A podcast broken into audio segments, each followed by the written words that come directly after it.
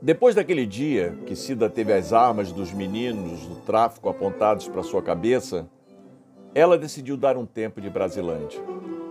Essa decisão durou 24 horas. Recuperada emocionalmente da aventura, Cida ainda voltou à comunidade mais duas vezes. Era muito longe de onde morava, levava quase duas horas para chegar lá e o mesmo tanto para voltar. Mesmo assim, a saudade do neto aumentava a cada dia. Sem coragem para subir a rampa do bagulho, ficava na rua lá embaixo, à espera de alguém que pudesse dar-lhe notícias de Arthur. Teve uma vez que cruzou com um guri, aquele que chamava seu neto de bundão. Pensou em lhe dar as costas, mas não resistiu à tentação e foi ao encontro dele mais uma vez. É, menino, por favor, você sabe notícias do meu neto? Mas antes que o menino se referisse ao seu neto com aquele termo chulo, ela se antecipou: o Arthur. Não sei não, coroa. Acho que ainda está no seguro. Quanto tempo costuma levar esse tal seguro? Aí depende. Se o cara for um bandido procurado, pode levar um ano, dois. No caso do rapidamente Cida interveio. Arthur. Pois é. No caso dele, uns seis meses, acho. O menino deu a informação e correu para o outro lado da rua. O que, que adianta eu gastar quase meio dia, todo dia, vindo procurar por ele aqui, sabendo que ele não vai estar em casa? pensou ela. Se tivesse coragem, Cida poderia ir até a casa de Zeneida, mas a memória do que tinha passado lá dentro a desencorajava totalmente. Bom, ele tem meu endereço. Se quiser me procurar, se não quiser, paciência. Daqui a uns dias eu volto, continuou pensando ela. A verdade é que a saudade do neto apertava. Sua sorte é que apareceu um convite para fazer um trabalho voluntário numa clínica de recuperação de drogados e Cida aceitou fazer. Ocupada, sobrava menos tempo para pensar no neto. Cida ia à clínica três dias por semana. Saía de casa por volta das nove horas e voltava no final da tarde. Como o tempo em que era enfermeira, fez muitas amizades e a fama de quem nunca está cansada. Pelo contrário, sempre disposta a ajudar quem precisava e principalmente conversar, seu esporte favorito no momento. Certa vez, voltando do trabalho voluntário, vi um garoto todo encolhido perto da portaria do seu prédio. Era início de um inverno que se apresentava como rigoroso. A parte de cima do corpo estava agasalhada, mas com sandália de dedo e short na parte de baixo, ela deduziu que o garoto estivesse sentindo as agruras daquela temperatura. Cida lembrou que tinha separado um cobertor usado para dar para algum morador de rua e foi próxima do garoto para oferecer o cobertor. Ao chegar perto dele, o garoto se assustou e deu um pulo. Arthur? Vó! Eles se abraçaram e ela o beijou muito. Vem, Arthur, vamos sair dessa friagem. Vamos lá para cima. Cida tirou do bolso uma chave e abriu a porta de ferro da entrada do prédio e subiram os dois andares da escada até o seu apartamento. O prédio não tinha elevador. Nossa, meu neto, há quantos dias você não toma banho? Ainda bem que depois da última vez que nos vimos, eu comprei uma roupinha para você. Tinha certeza que um dia eu iria te ver novamente. Ao entrarem no apartamento, Arthur se admirou com o tamanho da sala. Nossa, vó, que apartamentão! Quantas pessoas moram aqui? É que o apartamento era antigo, espaçoso, e além da sala tinha dois quartos, cozinha e banheiro. Atualmente moro sozinha, mas se mais alguém quiser vir morar comigo aqui, Poxa, avó, claro que eu quero vir morar aqui com você. Ela o abraçou novamente. Vai, vai tomar seu banho e depois a gente conversa.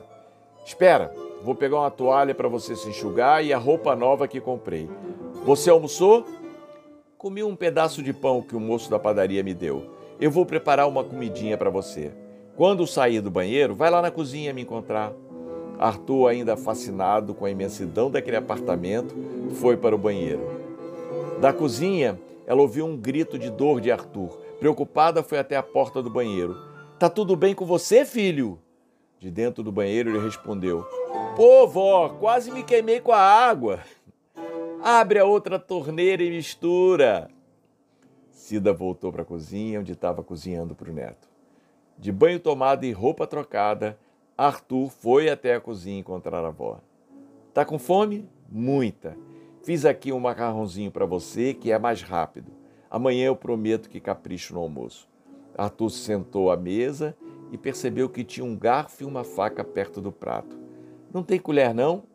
Pega ali na primeira gaveta do armário. Arthur foi até a gaveta, deixou o garfo e pegou duas colheres. Escolheu a maior. Me conta, o que deu em você para vir me procurar? Já estava me esperando lá embaixo há muito tempo? Eu cheguei aqui ontem à noite. Ontem à noite? E por que não subiu? Como? A porta lá embaixo estava fechada. Aí eu sentei na calçada esperando alguém, né, que pudesse abrir a porta para mim. Ah, nessas horas não aparece ninguém. Apareceu sim. Era um senhor. Quando ele viu que eu ia me aproximar, meteu a mão na cintura como se fosse tirar uma arma e falou: Se você der mais um passo, eu meto bala. No mínimo é aquele policial covarde do terceiro andar. Bate na mulher toda semana e fica tirando onda de valentão. E você fez o quê? meti o pé. Tinha os garotos ali na praça, eu fiquei com eles esperando o dia amanhecer. Que perigo, Arthur. Ali tá cheio de bandidinho. Deu sorte de não te roubarem. Roubar o que de mim, vó? Acho que eles acharam que eu era um deles também. Até dividiram uma quentinha comigo. Enquanto comia ali na cozinha, Arthur continuou contando que quando o dia já estava clareando e eles foram dormir, ele aproveitou para voltar para frente da porta do prédio dela. Como a noite tinha sido muito fria, ele cantor ficou todo encolhido ali esperando que alguém saísse para pedir para subir até o apartamento dela. E não saiu ninguém? Saiu uma senhora. Ela me viu todo encolhido e aí já saiu do prédio gritando: Se não sair agora da minha porta, vou ligar para a polícia. Por que, que você não falou que era meu neto? E você acha que ela ia acreditar? Quando ela tirou o celular da bolsa, eu meti o pé novamente. E foi para onde dessa vez? Ah, fiquei aqui pelo centro mesmo, rodando pelas ruas, fugindo da polícia. Onde tinha policial, corria para outro lado. Com medo de ser preso? Claro é!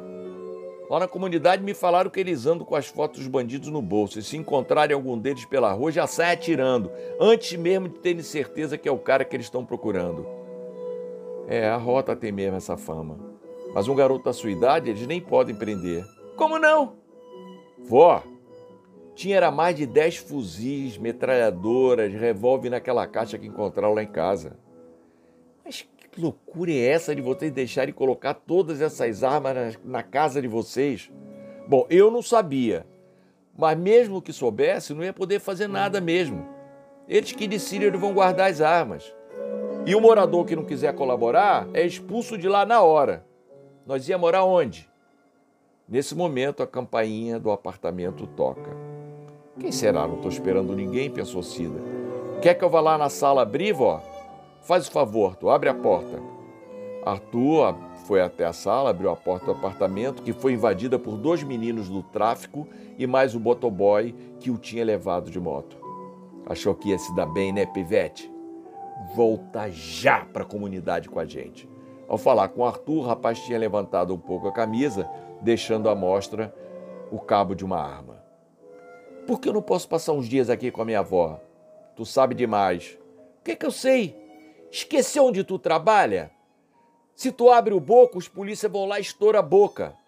Volta com a gente, eu prometo que nós vamos passar a dar duas cestas básicas para tua tia. Cida, que estava na cozinha, veio sem fazer barulho para escutar o que estava acontecendo na sala. Eu não quero mais voltar para lá. Tu não tem vontade, moleque. Tu é igual a nós. Tu sabe muito bem que não pode sair assim sem mais nem menos. Chega de conversinha. Vambora, porra. Eu não vou. Nesse momento, Cida apareceu na sala. O que, que eu preciso fazer para evitar que meu neto volte com vocês? Nada. Não, deve existir um jeito de eu ficar cuidando de mim aqui. Ele não quer mais voltar para lá. Já pensou que lá ele pode ser um, um problema para vocês? Bom, nesse caso aí ele é que sabe. E se a polícia pega ele?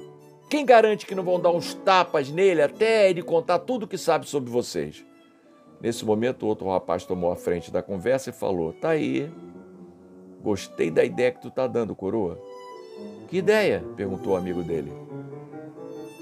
Nós vamos abrir um ponto de drogas avançado. O pessoal pede por telefone e o Arthur vai lá entregar.